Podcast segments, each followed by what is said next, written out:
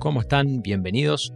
Los saluda Alejo Cherwonko desde Nueva York. Soy Chief Investment Officer para los mercados emergentes en UBS Americas.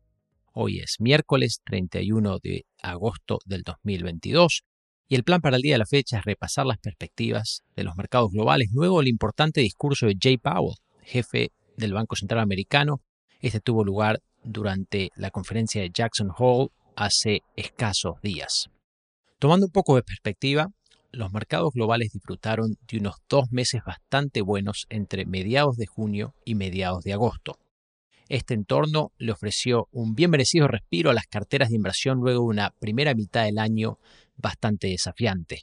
En estos dos meses que les comento, las acciones globales se recuperaron más de un 10%, las primas de riesgo de bonos corporativos, aquellos más riesgosos, se comprimieron casi 100 puntos básicos, acciones, bonos, monedas latinoamericanas en promedio ganaron terreno, todo esto a medida que los inversores mostraron una mejora notable en el apetito a la toma de riesgo. Ahora bien, el discurso de Jay Powell en Jackson Hole marcó, marcó un claro cambio en tendencia. El mensaje de la Fed fue breve y conciso, van a subir tasas de interés y mantenerlas elevadas el tiempo que sea necesario para controlar la inflación americana.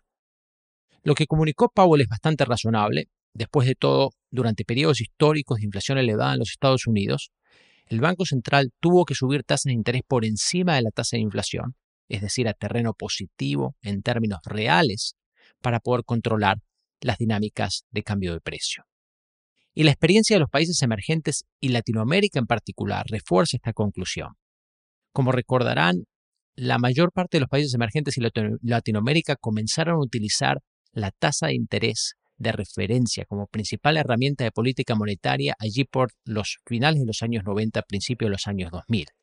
Y les requirió años de mantener tipos de interés en terreno real positivo para poder controlar la inflación reinante en ese momento. Volviendo a la situación de los mercados hoy, aún luego del discurso de la Fed que les comento, los mercados están descontando en los precios expectativas a futuro relativamente optimistas. De hecho, implícito en las valuaciones de varios activos financieros está la expectativa de que, número uno, la inflación en Estados Unidos regrese en torno al 2,5-3% para la segunda mitad del año 2023. Número dos, que las utilidades corporativas sigan creciendo sin interrupción en los próximos trimestres. Y número tres, que la Fed solo tenga que subir tasas a un nivel cercano al 4% a principios del 2023 para poder controlar estas dinámicas inflacionarias y que pueda rápidamente recortar tasas de interés hacia la segunda mitad del año que viene. Esta combinación de expectativas son, en nuestro análisis, un poco demasiado optimistas.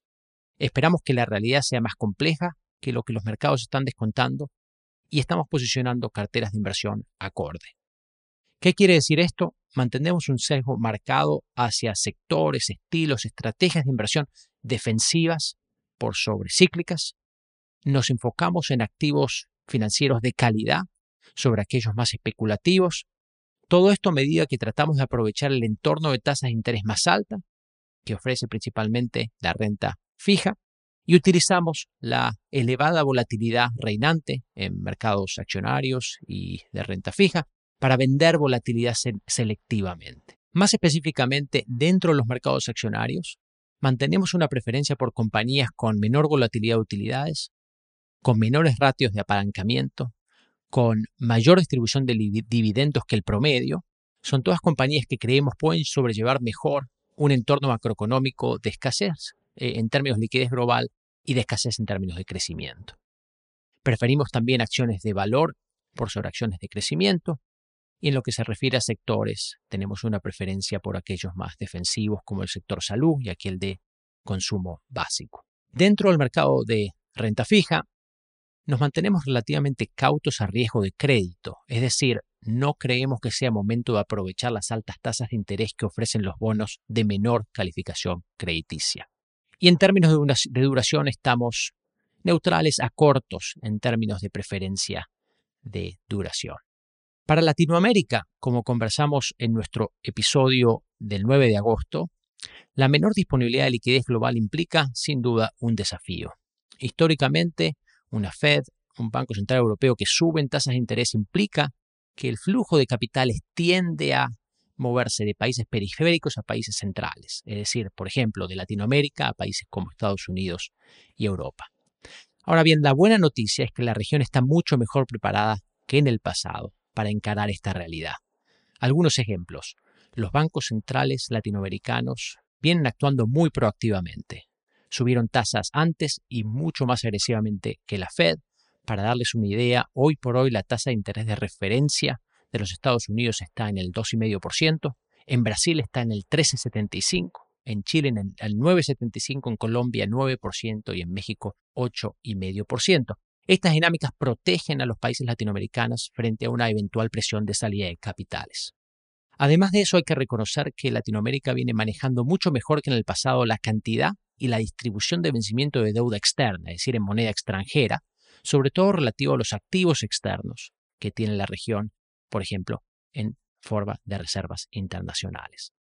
En nuestro análisis, países como Brasil y México, y en cierta medida Perú, están bastante bien posicionados para encarar este entorno de liquidez escasa. Por su parte, Colombia, Chile y Argentina ciertamente están mucho más vulnerables y tienen menor margen de maniobra. Es todo por hoy. Un placer estar con ustedes como siempre. En el próximo episodio de LATAM Access en español nos enfocaremos en los desafíos que enfrenta Europa en términos de crecimiento económico, inflación, el conflicto bélico que está teniendo Uruguay en el territorio europeo y como siempre, toda sugerencia nos la pueden hacer llegar a través de las redes sociales. Estamos en LinkedIn y aledaños. Un fuerte abrazo y que tengan un buen día. Las opiniones sobre inversiones de UBS Chief Investment Office, dadas y publicadas por el negocio global Wealth Management de UBS AG o su filial UBS. Este material no toma en cuenta objetivos de inversión específicos, la situación financiera o las necesidades particulares de ningún destinatario específico y se publica solo con fines informativos. Como empresa que proporciona servicios de gestión de patrimonio a clientes de todo el mundo, UBS AG y sus filiales ofrecen servicios de asesoría de inversión y servicios de corretaje. Los servicios de asesoría en materia de inversiones y los servicios de corretaje son independientes y distintos, difieren en aspectos materiales y se rigen por las leyes y acuerdos separados y diferentes. En los Estados Unidos, UBS Financial Services Inc. es una subsidiaria de UBS AG y miembro de FINRA SIPC. Para obtener más información, visite nuestro sitio web en ubs.com slash working with us. Para obtener la información legal completa aplicable a las opiniones de inversión independientes producidas por UBS, visite nuestro sitio web en ubs.com slash CIO-disclaimer. Nada del contenido de este podcast está destinado a ser ni debe ser considerado como una solicitud o promoción. No todos los servicios o productos están disponibles para los clientes en todas las jurisdicciones.